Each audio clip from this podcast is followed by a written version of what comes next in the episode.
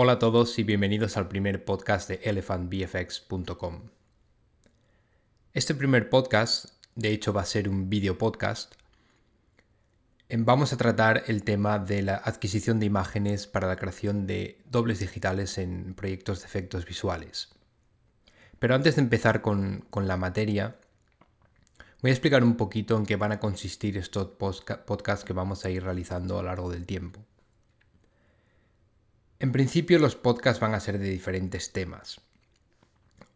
Va a haber temas, eh, pues a lo mejor un poquito más técnicos, como el, como el tema que nos, del que vamos a hablar hoy. En otras ocasiones, pues serán eh, algunos tópicos, pues, pues un poquito menos serios, o simplemente análisis de los efectos visuales de una determinada película, o simplemente em, diálogos y conversaciones con otros artistas de efectos visuales y personas invitadas al podcast. En fin, habrá diferentes temas, tocaremos diferentes palos y algunos podcasts serán más extendidos que otros. La idea es em, que, estos podcasts sean un material de fondo para cuando estamos trabajando, ponérnoslo de fondo y simplemente escucharlo durante un rato y ya está. No que haya que perder tiempo para, ver estos podcasts o para escucharlos. Así que eh, independientemente de que sean video podcast o audio podcast, siempre voy a grabar una versión solo de audio. ¿vale? Por ejemplo, en este caso eh, voy a grabar un video podcast, pero voy a ponerlo para descarga de video podcast y también de podcast normal, simplemente de audio para quien se lo quiera poner en el, en el teléfono o donde sea. Yo soy bastante de escuchar podcast, sobre todo cuando voy en bici. Así que bueno, para quien le venga bien, pues también lo pondré en audio. Así que eh, nada, no tengo ningún tipo de experiencia haciendo podcast ni similar, así que esto va a ser un experimento, que salga lo que Dios quiera. Tampoco pretendo que sea el mejor podcast del mundo ni nada por el estilo, simplemente voy a intentar pues hablar de temas que me interesan a mí y que creo que pueden interesarle a otras personas. Os agradecería también que a través de eh, la página de contacto en elephantbfx.com me enviaseis vuestros comentarios em, para futuros podcasts, eh, algunos consejos, los que tengáis eh, más experiencia que yo grabando podcast, si queréis participar en algún podcast, también poneros en contacto conmigo. En fin, ideas, sugerencias, recomendaciones, eh, tópicos para los que hablar. Cualquier cosa es bienvenida, ¿vale? Entonces, elephantbfx.com en la página de contacto. Em, todo, ahí hay un formulario de contacto y cualquier cosa que pongáis ahí viene directamente a mi email. Así que eh, yo os contestaré cuando pueda. También podéis em, em, dejar comentarios y sugerencias e ideas en la página de Facebook de ElephantBFX, que es facebook.com barra elephantbfx, o en Twitter, eh, arroba podéis poneros también en contacto conmigo desde, desde estos dos sitios sociales. Y bueno, sin ir más lejos, si queréis podemos ya empezar a hablar del, del tópico que nos trae que en este, en este caso va a ser la adquisición de imágenes para crear dobles digitales en proyectos de efectos visuales. Los que estéis escuchando este podcast y no estéis viendo lo que ocurre, pues simplemente voy a poner una serie de diapositivas donde, eh, bueno, iré explicando algunas cuantas ah, materias que he creído oportuno preparar para, para este podcast. Entonces, eh, cuando hablamos de adquisición de imágenes para crear eh, dobles digitales para proyectos de efectos visuales, em, podemos hablar de diferentes eh, métodos de adquisición de imágenes. Hay muchos. Em, yo estoy familiarizado con, con, unos cuantos que os he traído para este podcast, pero estoy seguro de que hay más. Los que tengan experiencia trabajando como modeladores, texturizadores y look development artists en proyectos de efectos visuales creando dobles digitales, actores digitales, pues seguramente estéis familiarizados con estas técnicas y con otras de las que probablemente yo no lo esté. Pero bueno, Hoy em, no quiero hablar de todas esas eh, técnicas porque nos llevaríamos, llevaría fácilmente muchas horas hablar de, cada una de esas técnicas. Hoy quiero hablar simplemente de dos técnicas que son cross polarization, que no sabría muy bien cómo traducir eso a español. Podríamos decir algo así como polarización cruzada o doble polarización. Y spherical illumination. ¿vale? Son las dos técnicas de las que voy a hablar hoy. Son dos de las más comunes y más extendidas en proyectos de efectos visuales. Ya veremos cuál de las dos es em, más común, cuál está quizá más reservada a hero assets de grandes proyectos de efectos visuales. Y bueno, hablaremos un poquito de todo eso. Hay otras técnicas muy comunes también que son photogrammetry o fotogrametría, eh, LiDAR y CyberScan. Simplemente las menciono para que sepáis que existen, pero hoy concretamente no vamos a hablar de ellas pero eh, bueno, en el futuro pues son algunos de los tópicos de los que también podríamos hablar. Pero de momento no vamos, no vamos a hablar de, ellos. Y finalmente, al final de esta diapositiva, os he puesto ahí dos reseñas, Digital Humans y parte técnica científica. Lo que quiero decir con esto es que hoy simplemente voy a hablar de, eh, técnicas de adquisición de imágenes, ¿vale? No voy a, no voy a hablar sobre em, creación de humanos digitales, sobre todo lo que conlleva eso, desde la parte, em, digamos, de, modelado texturizado, look development, animación, em, también toda la parte psicológica que viene dada a la hora de crear humanos digitales, como el, no sé si sois familiarizados con el tema, ah, con el tópico Uncanny Valley, ¿vale? Pero es, es, algo, es algo de lo que se está hablando mucho en los últimos meses, en los últimos años, pero especialmente en los últimos meses, porque hay como un movimiento ah, bastante, bastante importante ahora para crear humanos digitales en diferentes campos. Pero bueno, no quiero hablar de todo eso y em, no voy a hablar tampoco de la parte técnica o parte científica de, em, de, la adquisición de imágenes para efectos visuales, ¿vale? Simplemente voy a hablar de la parte más práctica y más artística, es decir, cómo utilizamos todos, todas estas técnicas de las que vamos a hablar hoy, especialmente cross polarization y spherical illumination, para crear de forma artística dobles digitales. No voy a entrar en la parte técnica, primero porque em, llevaría mucho tiempo explicarlo bien y segundo porque tampoco yo creo que esté eh, muy capacitado para explicarlo perfectamente. ¿vale? Podría explicaroslo más o menos, pero pero en fin, no, ni, estoy preparado ni quiero porque tampoco viene, bien al cuento. Así que sin más empecemos a hablar de cross polarization y spherical illumination.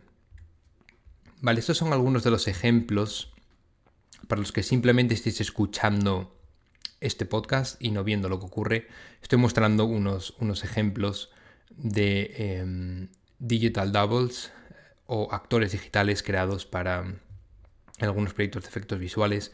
Y en este momento estamos viendo un fotograma de eh, Benjamin Button, el personaje interpretado por Brad Pitt en, la película está Benjamin Button. no sé qué opináis vosotros, a mí personalmente creo que a día de hoy es el, mejor, el personaje que mejor se se ha hecho en cuanto a actores digitales pese a que se han hecho otros em, posterior, posteriormente, creo que esta peli ya tiene unos cuantos años. Aún así creo que, em, en fin, por cómo se trató este personaje, que básicamente solo era un personaje y era el, el hero asset de la película, creo que, es el mejor digital double que, se ha creado hasta la fecha. Algunos de los digital double, en mi opinión, más exitosos que hay también son en en la película Maleficent, ¿vale? Sobre todo las tres hadas, creo que son, son también tres personajes que están muy bien. Aquí estoy bien, estamos poniendo un fotograma de, estas, de estas hadas y también creo que, es, que están muy, muy bien hechos. Curiosamente, tanto Maleficent, los Digital Double de Maleficent y, los digital, y el Digital Double de Benjamin Button fueron creados por Digital Domain. ¿Vale? Así que probablemente Digital Domain es el estudio, yo diría que es el estudio que a día de hoy mejor trabaja los Digital Label. Otro de los más sonados en su día también fue Tron, Tron Legacy, ¿verdad? El, actor Jeff Bridges que hicieron su, su doble digital de cuando era joven. Hay algunos planos en los que está muy bien y algunos planos en los que no está tan bien. ¿Vale? De todas formas, eh, hay que tener claro que hay diferentes tipos de, digital double. No es lo mismo hacer eh, un personaje joven o, por ejemplo, una mujer joven que un anciano como Benjamin Button. ¿vale? Siempre va a ser más fácil que un anciano como Benjamin Button tenga más éxito como, como personaje sobre todo porque tiene un montón de arrugas, tiene manchas en la piel, en fin, tiene imperfecciones que hacen que ese personaje sea más natural y sea más fácil recrear en, Computer Graphics. Y em, otro de los ejemplos más claros, y seguramente habéis visto todos el trailer, es em, la nueva película de Terminator. ¿Vale? Terminator uh, Legacy. No, eso era Tron cómo se llama la nueva, no sé si, no, recuerdo muy bien ahora cómo se llama la nueva, eh, Genesis, Terminator Genesis. Debería acordar, debería saberlo porque el estudio donde trabajo trabaja en esta película. Pero bueno, y lo mismo, también hay algunos planos en los que el Arnold Schwarzenegger de joven está bastante, bastante bien y hay otros planos en los que no está tan bien. De todas formas, bueno, estos son algunos de los ejemplos, ¿vale? Y finalmente os pongo un ejemplo donde, eh, en el que yo trabajé, que es esta bruja de Dark Shadows, la película esta de Tim Burton, que es este personaje interpretado por Eva Green, que se llama Angelique. Y lo mismo, es un digital label, pero como veis son diferentes tipos de digital label. ¿vale? Este no es un full digital label porque, por ejemplo, el pelo em, es el de la actriz, los ojos son los de la actriz, los labios en parte también son los de la actriz real y simplemente algunas partes son 3D. Entonces, como podéis ver, hay diferentes tipos de digital label, algunos son más exitosos que otros, pero a fin de cuentas la técnica de adquisición de imágenes, que es de lo que quiero hablaros hoy, es más o menos la misma para, todos ellos.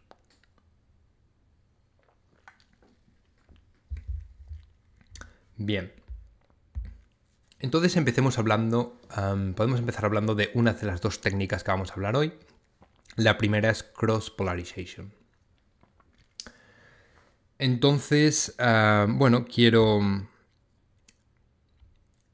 quiero hablaros de, de, en fin, de qué es esta técnica, cómo funciona, qué material nos aporta de referencia para crear Digital Label y un poquito los setups de, de iluminación y fotografía, cómo se, cómo se realizan. Entonces, podríamos definir cross polarization como una técnica fotográfica que nos va a permitir de forma muy sencilla separar diferentes componentes lumínicos y de superficie. ¿Vale? Cuando, cuando hablo de componentes lumínicos y de superficie, concretamente a lo que me refiero es que vamos a ser capaces de separar el componente diffuse y el componente specular de una superficie. ¿Vale? Es decir, por explicarlo de una forma más sencilla, vamos a, vamos a ser capaces de separar el color de una superficie y los brillos o las reflexiones de una superficie. Nos vamos a referir a componente diffuse y componente specular porque así lo traducimos ya de forma directa a cómo funcionan los shaders en Computer Graphics. Entonces esto obviamente nos viene genial para obtener material fotográfico de alta resolución para crear sobre todo texturas de color, porque van a estar, brilla, van a estar em, libres de brillos y reflejos, ¿vale? Y también van a estar libres de, eh, bueno, en mayor medida, ¿vale? De sombras o partes ocluidas, ¿vale? Porque vamos a iluminar esto de una forma bastante constante. Ahora vamos a explicar cómo. Pero en fin, al final em, el material que nos aporta es es precisamente texturas diffuse por un lado, es decir, colores sin demasiados brillos, sin demasiadas sombras y partes ocluidas. Y eso es genial. ¿Cómo funciona esto? Bueno, básicamente y aquí tenéis el, el ejemplo de la cámara fotográfica que veis a la izquierda, ¿vale? Veis que tiene una línea vertical pintada de verde y en la derecha, en el setup de iluminación, que es un setup de iluminación bastante básico, pero que es uno de los más comunes que utilizamos en esta técnica de cross polarization, que es la cámara en el centro, el sujeto, el actor en el centro de, una habitación e iluminada con dos softboxes de aproximadamente un metro, de unos 5.000 eh, vatios, colocados cada uno de esos dos softboxes a uno a la izquierda y otro a la derecha del sujeto. ¿vale? Misma intensidad cada uno, misma temperatura de color y un fondo que puede ser un fondo neutro gris o un fondo blanco para eh, actuar como rebote. Esto va a crear una iluminación suficientemente constante y plana como para eh, bueno, evitar la mayor parte de las sombras y partes ocluidas del, del actor. Entonces lo que tenemos que hacer una vez tenemos ese setup de iluminación es colocar un filtro polarizador en la lente de nuestra cámara y película polarizadora lineal en las fuentes lumínicas, en cada una de las fuentes lumínicas. Entonces en este caso tendríamos tres polarizadores, uno en la lente de la cámara y película eh, polarizadora en cada uno de los softboxes. Entonces cuando ambos filtros están alineados, de forma perpendicular, me refiero a los filtros de la cámara, al filtro de la cámara y los filtros de la luz están alineados de forma perpendicular, ocurre este efecto que llamamos cross polarization. Lo que ocurre cuando em, cross polarization entra en juego, lo que ocurre es que los reflejos se bloquean cuando impactan la superficie. Es decir, la luz impacta la superficie y los reflejos se bloquean y no impactan la lente de la cámara. ¿Vale? Así que solo la información diffuse es capturada. Los que, por ejemplo, hayáis estudiado Bellas Artes, seguramente habéis utilizado esto para hacer fotos de vuestros cuadros. Es una técnica muy común que utilizamos en, la universidad. Y eh, es decir, esto no, es, no, no ha sido inventado para efectos visuales, ni mucho menos. Esto existe desde hace un montón de años pero en efectos visuales le damos ese tipo de, aplicación, porque al rebotar toda la información de brillo, toda la información de specular, solo eh, nos queda la información eh, diffuse. Después em, podemos girar el polarizador de la cámara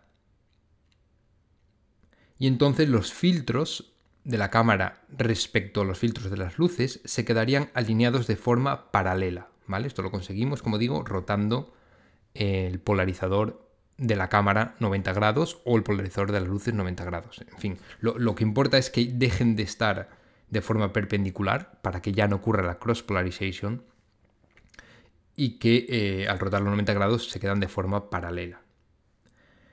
Al hacer esto obtendremos información de diffuse pero también información de reflejo. Es decir, sería más o menos como una foto normal, lo que ocurre es que esto nos aporta la iluminación directamente reflejada de la superficie. Lo vais a notar porque el color de la superficie es más cercano al propio color de las fuentes lumínicas y no es un color tan vivo, es un color un poquito más apagado. ¿Vale? Entonces tendríamos dos tipos de fotos. Las fotos polarizadas y las fotos no polarizadas, es decir, con, el, con el, eh, los filtros polarizadores perpendiculares y con los filtros polarizadores paralelos. Y como digo, esto nos va a aportar la información diffuse por un lado, que podemos utilizar para pintar texturas, y la información specular no la vamos a poder utilizar para pintar texturas.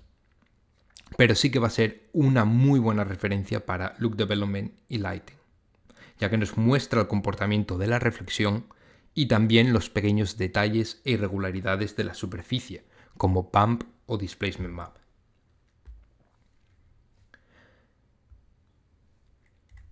Aquí tenéis un ejemplo. Esta sería una imagen donde está ocurriendo cross polarization.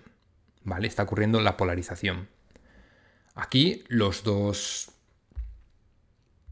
Los dos. Los filtros, tanto de la cámara como de como de las luces están alineados de forma perpendicular. Por eso ocurre la polarización, la cross polarization. Fijaros que no hay brillos prácticamente, no hay prácticamente sombras ni zonas ocluidas. Se ve perfectamente, bueno, si veis los ojos, fijaros que están prácticamente mates. Entonces, esta es una fuente eh, de, texturizado muy buena, porque tratando esto,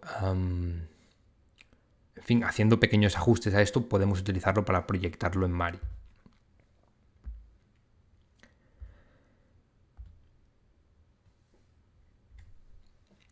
Fijaros, esta imagen, en esta actriz podemos ver perfectamente una imagen no polarizada comparada con una imagen polarizada.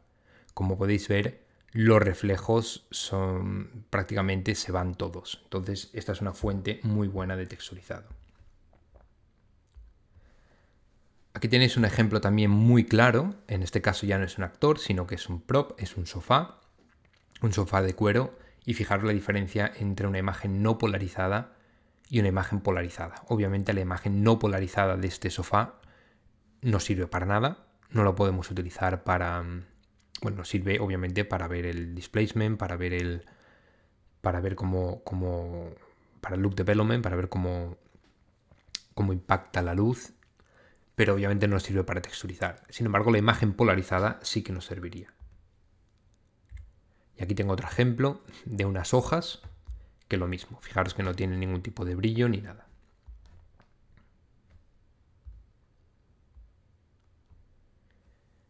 Vale. Entonces, mediante cross polarization ya tenemos la información diffuse. Ya tenemos información que nos va a servir perfectamente para crear texturas de color. Pero, ¿de dónde sacamos la información especular? Bueno, lo que podemos hacer es lo siguiente. Por un lado, tomamos las imágenes polarizadas que nos dan la información diffuse y, después rotamos el polarizador 90 grados y nos da una imagen que tiene información diffuse y información especular. Entonces lo que tenemos que hacer es sustraer de la primera la segunda y eso nos va a dar solo la información de especular. Y aquí os lo he puesto de forma muy sencilla en un render, así se ve claramente. Imaginaos, este es un render de una esfera polarizado, podríamos decir, ¿vale? Porque solo es información diffuse. El siguiente render sería una fotografía no polarizada, es decir, tiene información diffuse, pero también tiene información especular. Si sustraemos la primera de la segunda, obtenemos solo información especular. Entonces, esto lo podemos hacer, esto lo he hecho en Nuke, obviamente, lo podemos hacer también con fotografías y obtendríamos exactamente lo mismo. ¿Vale? Aquí tengo un ejemplo donde tenemos en la primera fila tenemos imágenes solo diffuse con diferentes tipos de iluminación, ¿vale? Fijaros que hay una iluminación gradual, pero bueno, no, nos importa de momento el tipo de iluminación. Pero solo es información diffuse. En la fila del centro tenemos información diffuse más información specular. Si sustraemos em, la primera de la segunda, obtenemos solo información especular. Con lo cual aquí ya tendríamos dos tipos de materiales, ¿verdad? Por un lado, la información diffuse, que podríamos utilizar para crear nuestras texturas de color a través de proyecciones, y obtenemos también la información especular, que nos vendría genial a la hora de hacer look development y de pintar nuestros mapas de specular. No para proyectarlo, ¿vale? No podríamos utilizar esta información de specular para proyectarlo en nuestro modelo en Mari, pero sí para saber cómo construir nuestros mapas de specular y sobre todo para después comprobarlos en, nuestro, en nuestra escena de look development. Si tuviéramos un HDRI, un Image Based Lighting basado en HDRI del mismo entorno donde esta actriz estaba en el momento que se hicieron las fotos, podríamos hacerlo exactamente igual. ¿vale? Aquí tengo también otro ejemplo donde está exactamente lo mismo. La primera imagen donde tenemos diffuse y specular, la segunda imagen donde tenemos solo diffuse y cuando sustraemos una por la otra, lo que nos encontramos es simplemente con la información specular. Con lo cual, lo mismo, tenemos una información maravillosa, tanto para color como para look development en relación a specular, bump y displacement, porque como veis en la información de specular nos revela todos los detalles de superficie.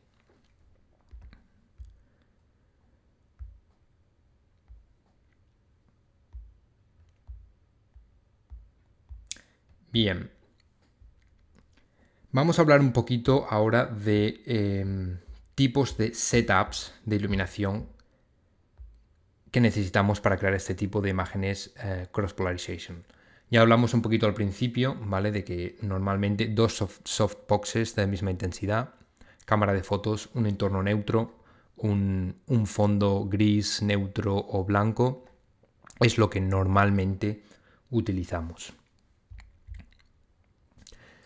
Aquí he puesto setup A, ¿vale? Sería un, tipo de, setup, que es este que os vengo comentando, que es uno de los más comunes. Dos softboxes, ah, en el centro tendríamos un personaje, un actor, un prop. Eh, en fin, esto no es solo para, mm, para actores digitales, nos serviría para cualquier tipo de prop. y pues eso, cámara, dos softboxes y un, un entorno neutro y un fondo gris o blanco. Este tipo de setup generalmente lo hacemos cuando tenemos un espacio físico suficientemente grande.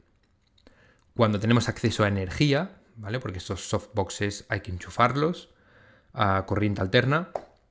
Y cuando tenemos tiempo para montarlo todo, dejarlo montado y hacer fotos con calma, que esto no ocurre siempre.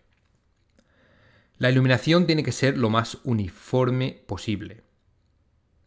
Por eso generalmente utilizamos dos softboxes de 1 o 2 metros, misma intensidad, misma temperatura de color, consistencia entre todas las fotos. Y como digo, ese fondo pues, nos va a ayudar a crear iluminación de rebote. Y en ocasiones pues también podríamos añadir una top light en caso de que se necesitase. Normalmente posicionamos al actor o al objeto en el centro, subido en un turntable, de estos que vamos rotando, para obtener los diferentes ángulos del actor. ¿Vale? Lo rotamos desde el centro en un turntable, se va rotando pues no sé, como 15 grados y vamos obteniendo diferentes fotos. Siempre la cámara, eh, siempre quieta en un trípode, por supuesto.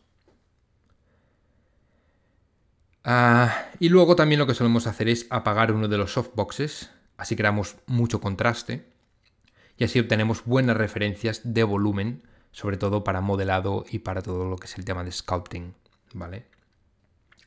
simplemente referencias. Eso no es material que se va a utilizar para proyectar ni nada, pero obviamente tendremos muy buenas referencias de volumen cuando creamos contraste en una escena. Entonces, como digo, las herramientas que vamos a necesitar para este tipo de setup es básicamente dos softboxes, un fondo gris neutro o blanco, cámara, trípode, filtro polarizador y película polarizadora lineal para nuestras fuentes lumínicas. ¿Vale? Esto sería más o menos el setup que montaríamos. Dos softboxes, quizá una, una luz de rebote también y nuestro fondo.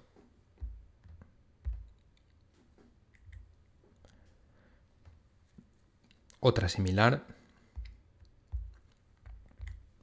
Otra imagen similar, en este caso también tenemos una top light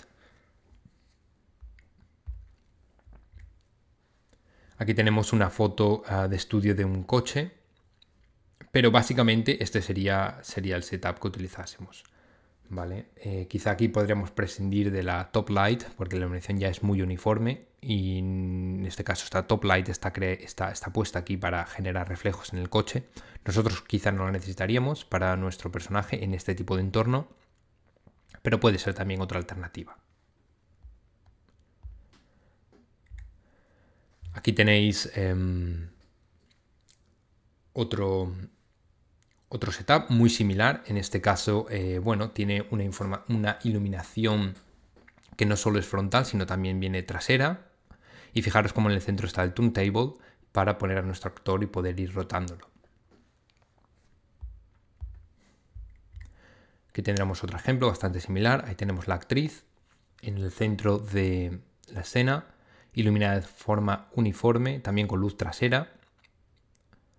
Sería una variación de este setup tipo A, ¿vale? Una pequeña variación, pero más o menos em, es el mismo sistema. Mismo, aquí también tenemos otra actriz en el mismo tipo de iluminación.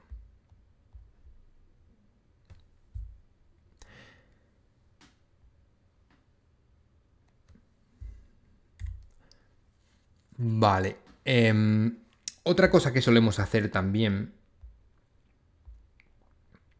es otro tipo de setup, que es este que, os voy a presentar aquí. Y os lo he puesto...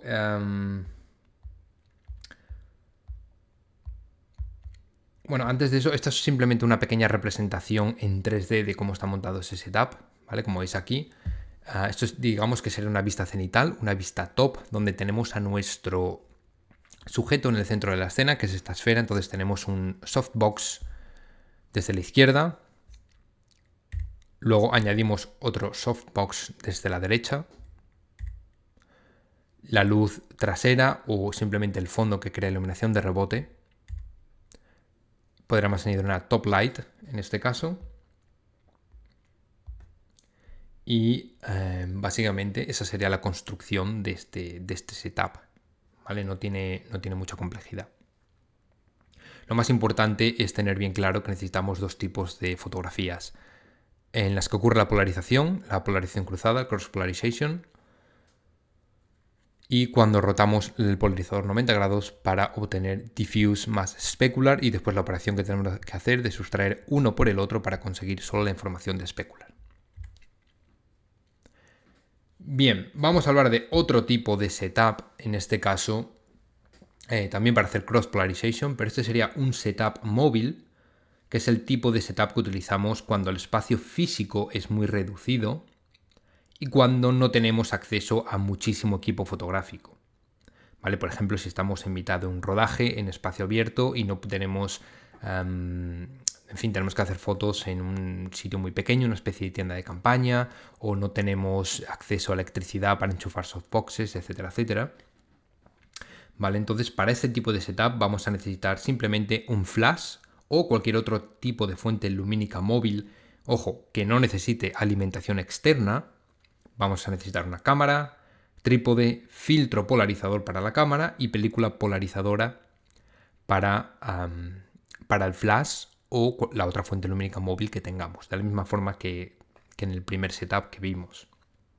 Y también vamos a necesitar un asistente para que sujete el flash o la fuente lumínica móvil y vaya rotando a lo largo de nuestro actor.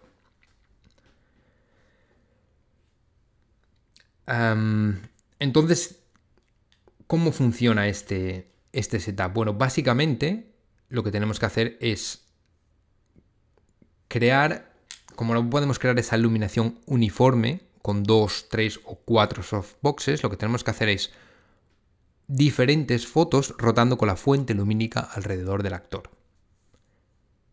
Con lo cual tendríamos diferentes fotos con bastante contraste, pero al final se sumarían todas esas fotos para conseguir una iluminación uniforme.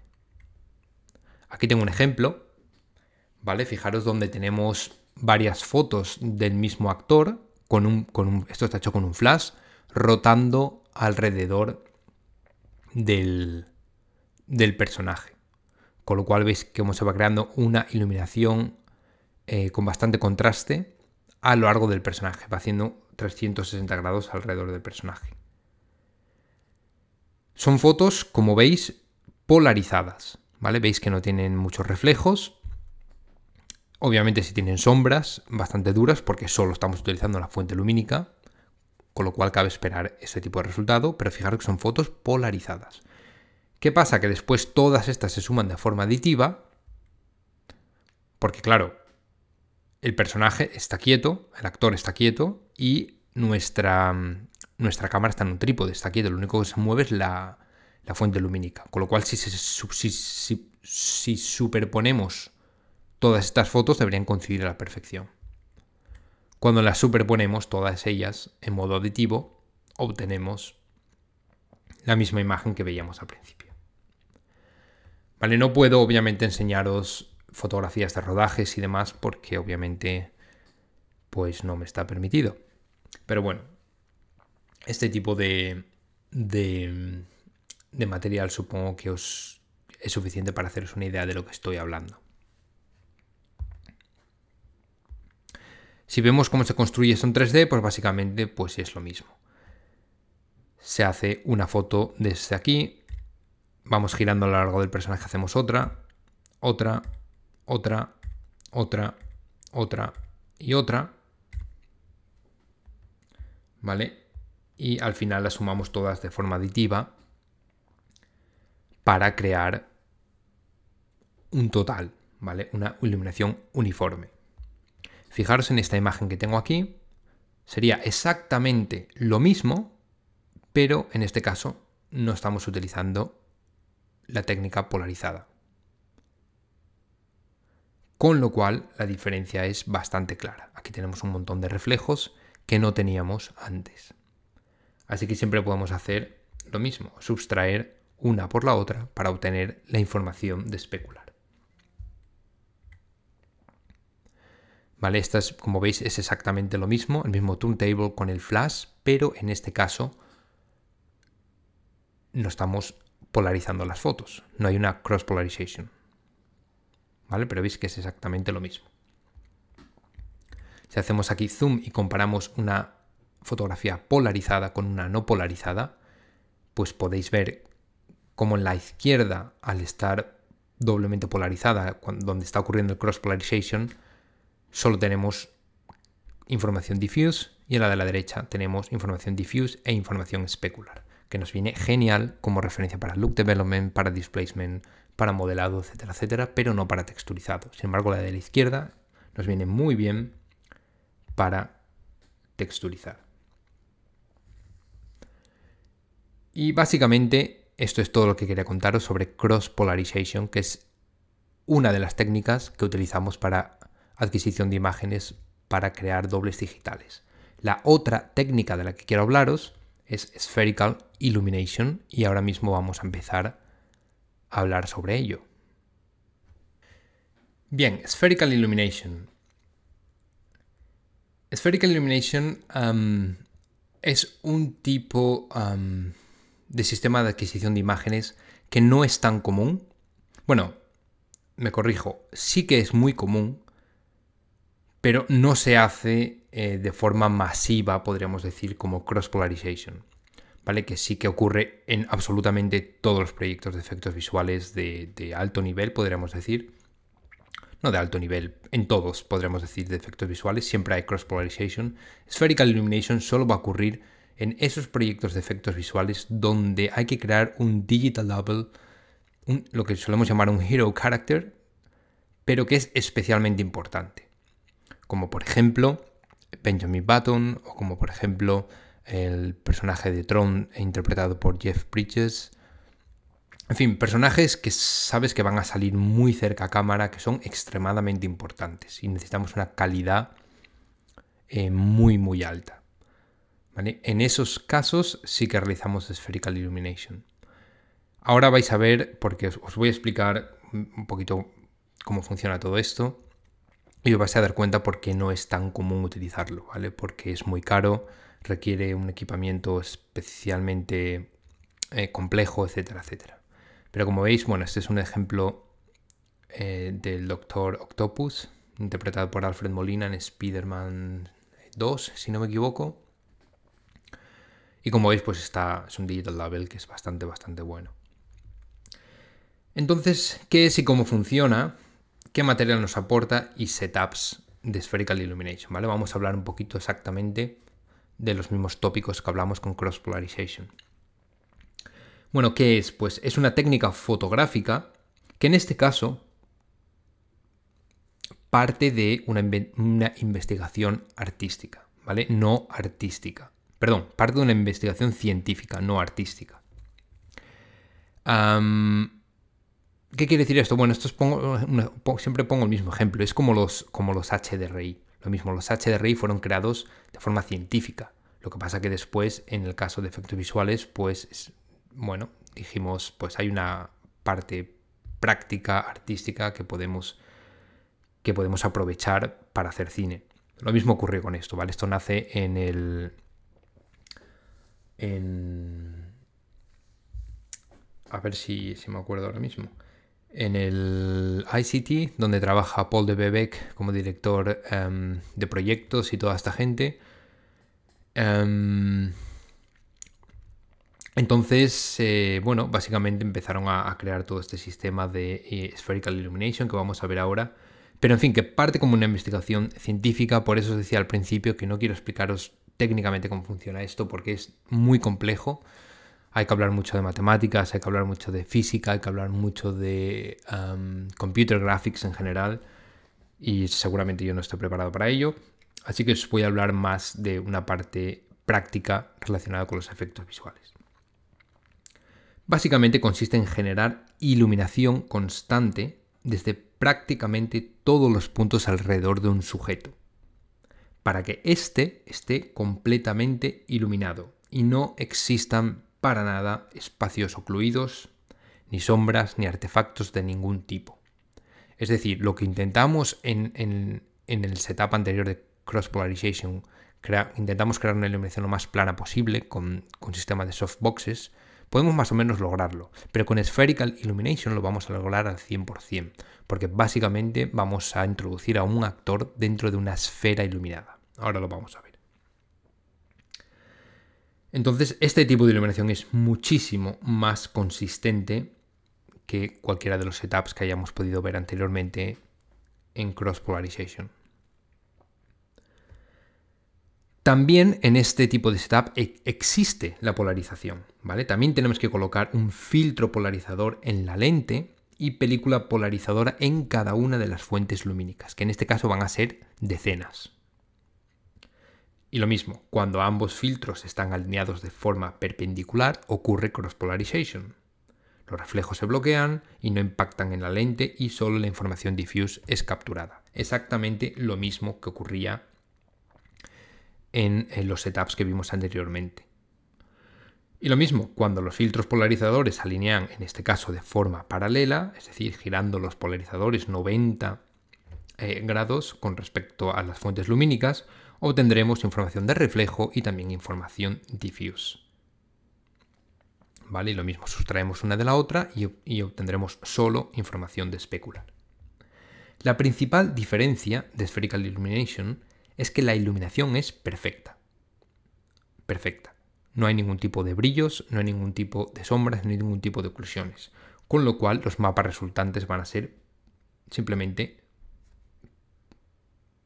no sé si decir perfectos, porque perfecto nunca es nada, pero sí que van a ser infinitamente mejores que los que conseguíamos con Cross Polarization. Tampoco hace falta rotar al sujeto, ya que este eh, sistema incorpora diferentes cámaras sincronizadas y recoge la información en muy pocos segundos, con lo cual también es mucho más rápido de conseguir todas las fotos necesarias para crear un digital double.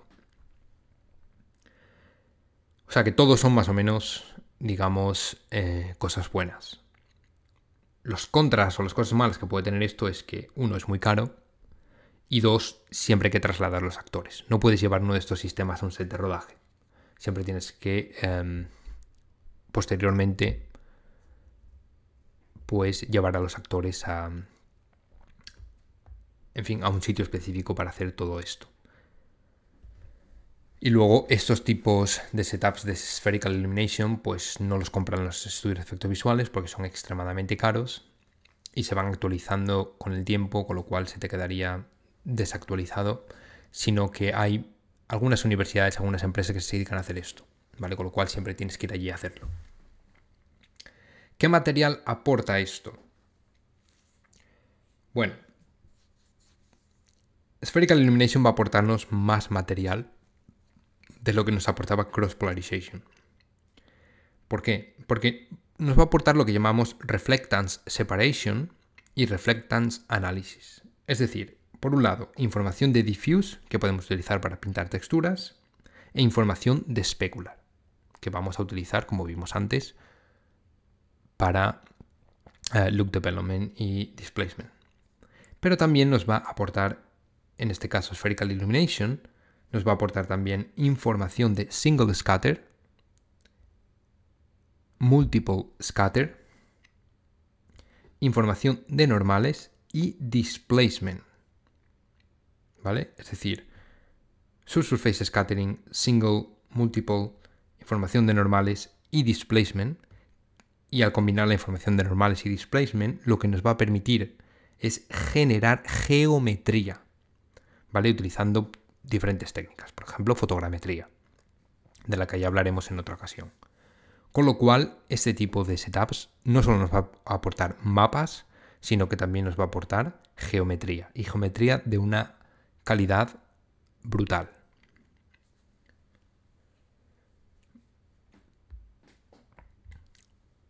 ¿Vale? Fijaros, aquí tenemos un ejemplo de Digital Emily. Este es un proyecto de 2006 o 2007.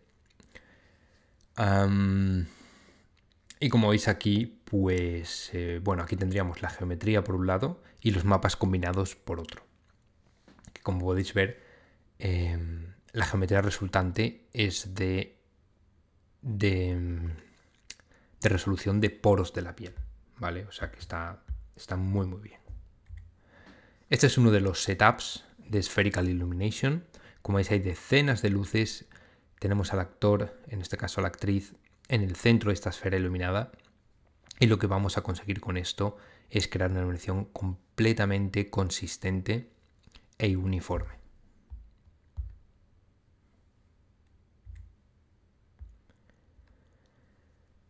Vale, ¿cómo funciona esto? Bueno, esto funciona con un tipo de iluminación que llamamos Spherical Gradient Illumination, ¿vale? Que fue creado en 2007 para este proyecto que estamos viendo aquí en cuestión, que es Digital Emily.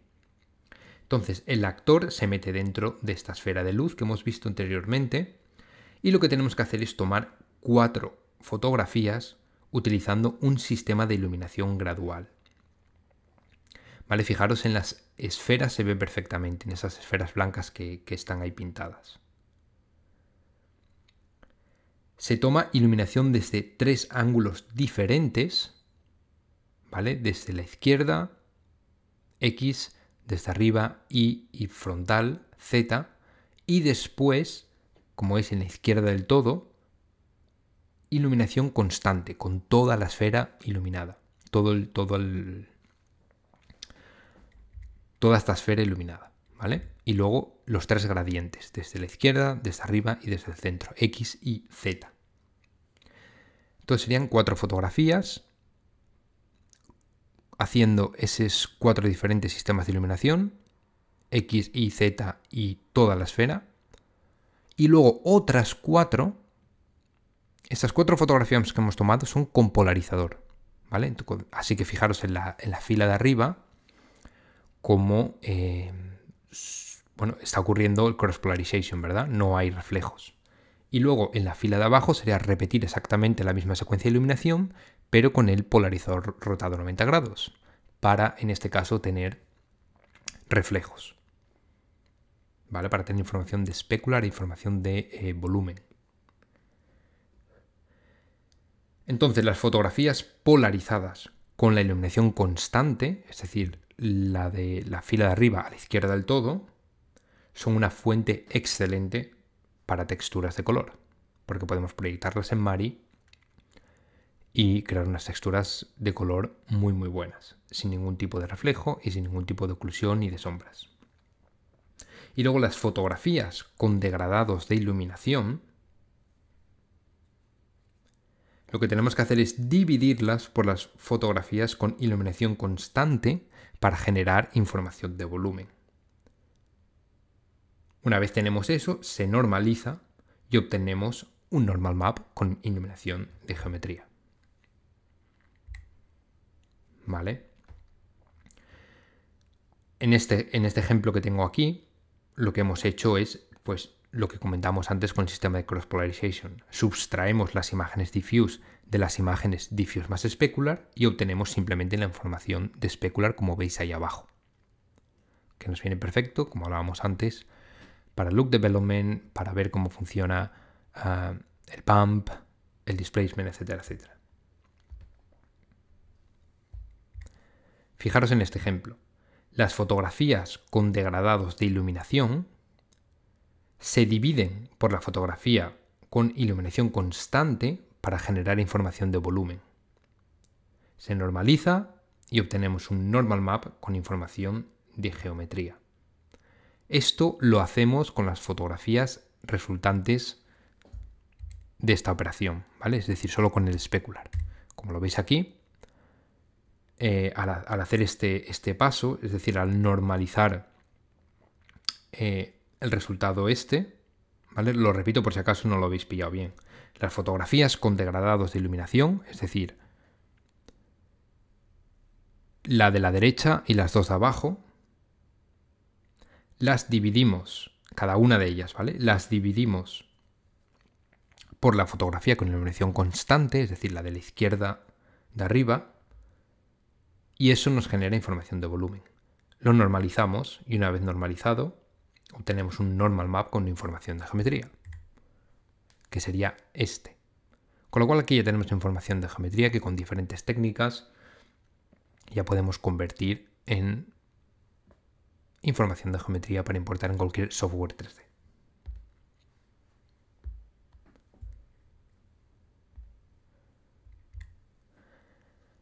Vale, fijaros, ¿por qué estamos haciendo esta, esta normalización? ¿Por qué la estamos haciendo con mapas de especular?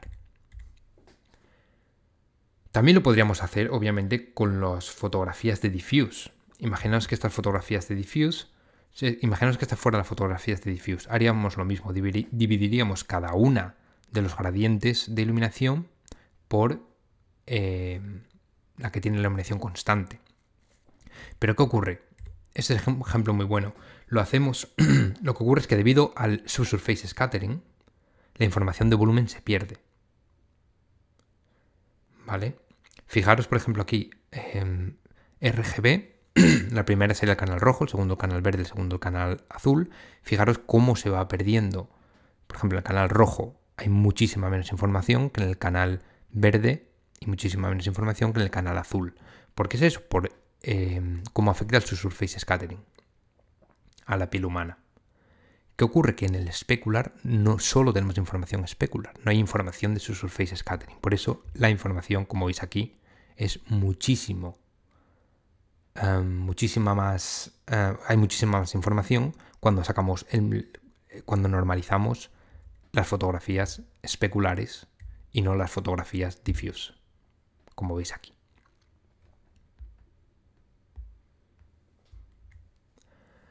Vale, aquí tenéis a Alfred Molina cuando hicieron su Digital Label para Octopus, Doctor Octopus en Spider-Man 2. Ahí lo tenéis dentro del Spherical Illumination, como veis está perfectamente iluminado. Y aquí tenéis el Digital Double que crearon para, el Doctor Octopus, que como veis pues está muy muy bien. Creo que Spider-Man 2 fue la primera película donde utilizaron este sistema. También lo utilizaron para crear el traje de Spider-Man, como veis no, no solo sirve para, para piel humana, también sirve para cualquier otro tipo de objeto. Aquí está el actor James Franco, cuando le hicieron también el Digital Double para el Duende Verde. No sé si recordáis, pero hay un plano donde le explota una bomba en la cara. Pues obviamente son en plano full CG y hicieron su Digital Double para ese plano. Después de Spider-Man creo que lo utilizaron en, Superman y este es la sesión de fotos del actor. Y aquí tenemos al Superman Full CG y también aquí un plano detalle Full CG. ¿Vale? Algunos planos veis que están mejor que otros. ¿Vale? Todavía tenemos el, tema este del Uncanny Valley, que ya hablaremos en, otros podcasts, que es, sabéis que es esa reacción psicológica de cuando vemos a un humano que, que nuestro cerebro detecta que, que no es real, ¿vale? Entonces, Em, bueno, es, simplemente una... Es unos estudios psicológicos que se están haciendo de cómo funciona el cerebro cuando vemos este tipo de, de personajes, ¿vale? También ocurre cuando vemos a un muerto, cuando vemos a, eh, a un androide, a un muñeco, cosas de estas que se parecen mucho, mucho a un humano, pero no son 100% realistas. Nuestro cerebro las interpreta un poquito un poquito mal, ¿no? Nos causa rechazo. Y bueno, muchas veces lo que ocurre es que sabemos que un humano no es que uno de estos personajes no es real, pero realmente no sabemos decir por qué no lo es, ¿no? Sabemos que algo falla, pero no sabemos qué es lo que falla. En fin, que estos son algunos de los ejemplos. Vale, aquí tenéis también otro de los ejemplos eh, de Benjamin Button, que creo que está muy muy bien, pero como lo que decía antes, creo que ayuda. También ayuda bastante cómo está construido este personaje, ¿no? Que tiene manchas en la piel, que tiene arrugas, etcétera, etcétera. Bien. Otra cosa de las que. Otra. Otra información muy importante que nos aporta Spherical Illumination es lo que llamamos Layer Facial Reflectance. ¿Vale? Que es decir, que mm, somos capaces de extraer más información que simplemente mapas diffuse y mapas specular. ¿Vale? Somos capaces, de hecho, de extraer specular, single scattering, shallow scatter y deep scatter, que es lo que forma el multiple eh, scattering. y luego la información de geometría a través de las normales y displacement, que ahora veremos cómo funciona.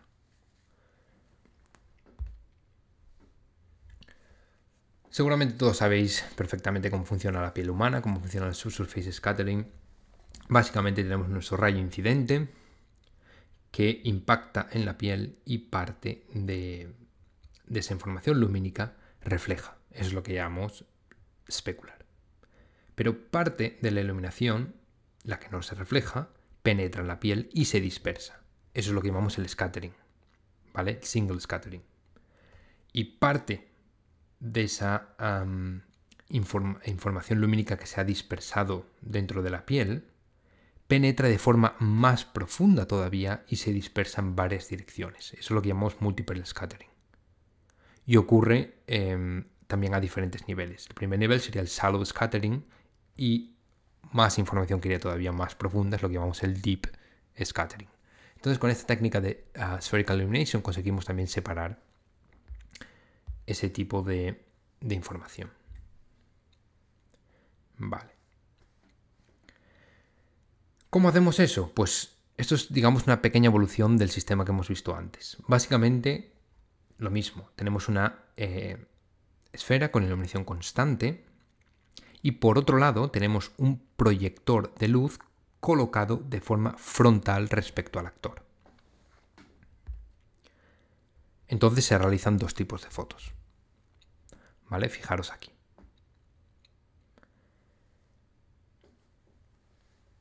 La foto A sería specular, es decir, diffuse specular, es decir, foto no polarizada, con iluminación constante.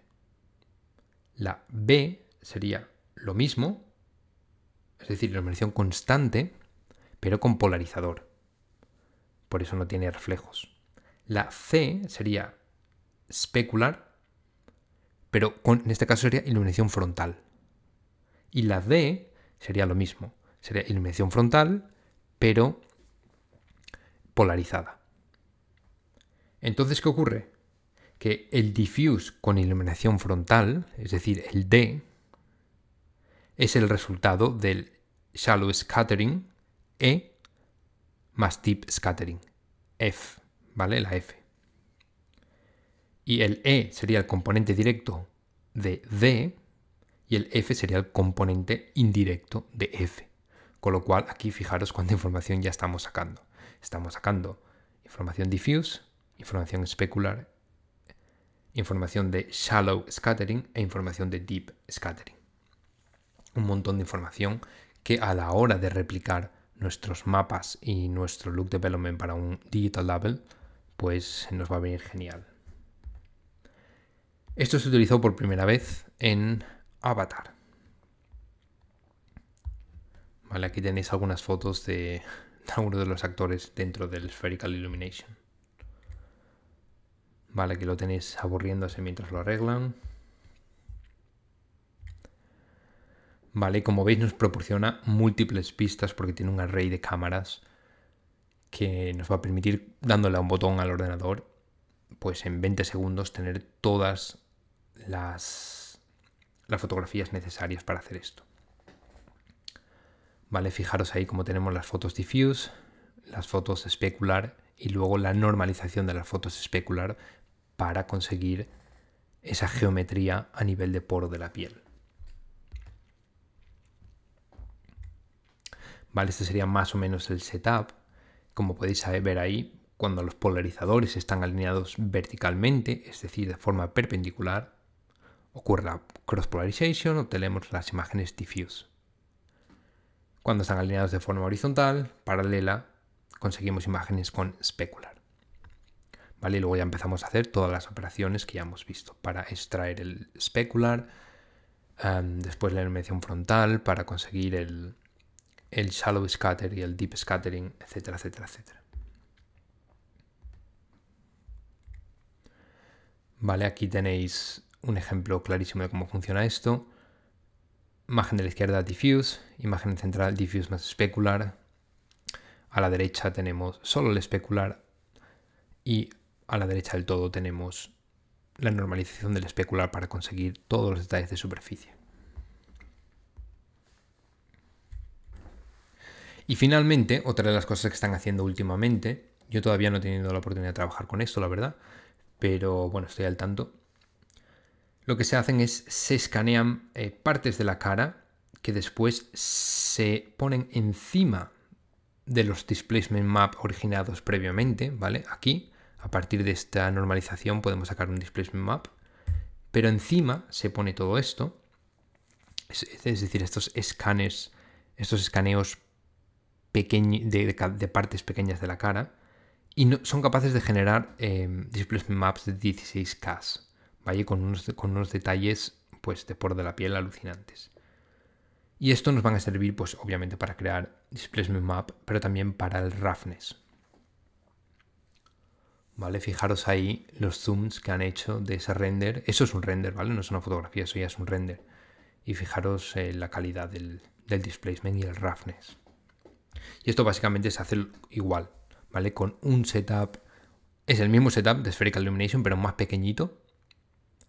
Y con un macro lens que fijaros está súper cerca de la cara y hace, pues en fin, exactamente lo mismo que hemos visto hasta ahora con Spherical Illumination, pero a nivel macro.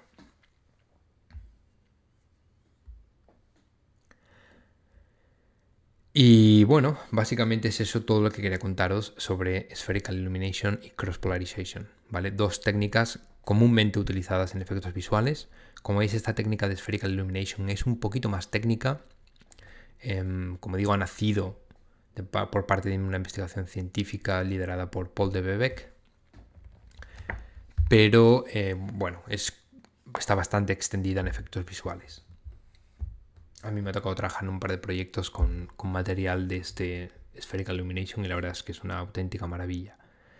Pero Cross Polarization es seguramente lo más común, lo que se utiliza en absolutamente todos los, efectos, todos los proyectos de efectos visuales, que lo podéis utilizar vosotros en vuestra casa.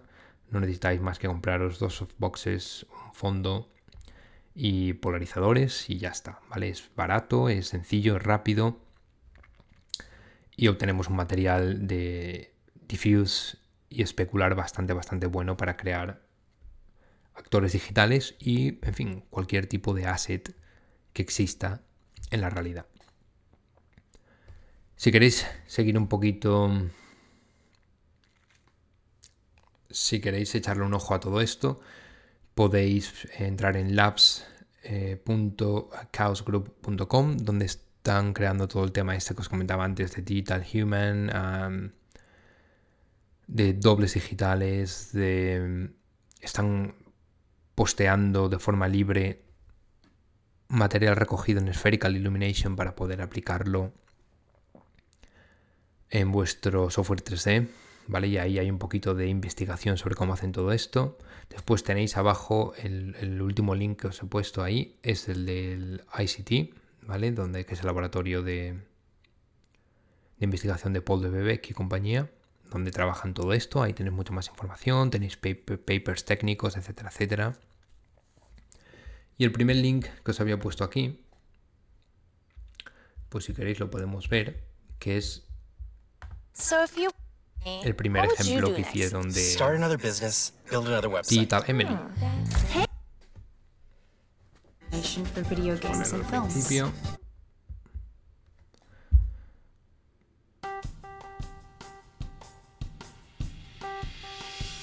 Image Metrics is a markerless performance driven animation company. We specialize in high quality facial animation for video games and films. Bueno, como podéis ver, este es... eh, With mocap, markers are placed all over an Esto es- eh, todo esto es toda la cara es digital, ¿vale? Toda la cara es computer graphics. Y bueno, esto fue creo que en el there are no 2006, o sea que bueno, special no está mal. ¿vale? The actor's performance is simply recorded on Obviamente, cuando los estudios de efectos visuales-. Am, cuando los estudios de efectos visuales se enteraron de este tipo de investigación, pues es cuando Well, empezaron a aplicarlo. Spider-Man, Avatar, Batman, en fin, decenas y decenas de películas que llevamos utilizando.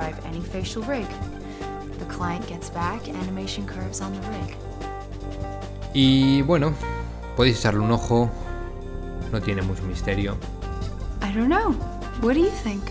En fin, Cross Polarization, Spherical Illumination, dos de las técnicas más comunes utilizadas en efectos visuales para crear digital doubles. Y ya está. Esto es todo lo que quería contaros en este podcast. Creo que se me ha ido un poquito de tiempo y es más de lo que esperaba. Pero en fin, nos teníamos que estrenar de alguna forma y este es el primer video podcast de elephantbfx.com. Pasaros por el Facebook, eh, elephantbfx, Twitter, arroba swanprada o elephantbfx.com y en el formulario de contacto podéis enviarme preguntas, sugerencias, ideas, etcétera, etcétera, etcétera. Como decía al principio, los siguientes podcasts pues eh, habrá temas muy variopintos. Vale, este ha sido un poquito más denso, un poquito más técnico, donde he explicado cosas muy concretas. En otros podcasts simplemente pues habrá conversaciones con otros artistas, habrá análisis de películas, habrá discusiones sobre algún software, en fin, lo que se nos vaya ocurriendo. Así que nada, muchas gracias por escuchar, espero vuestros comentarios y que tengáis todos un buen día. Hasta luego.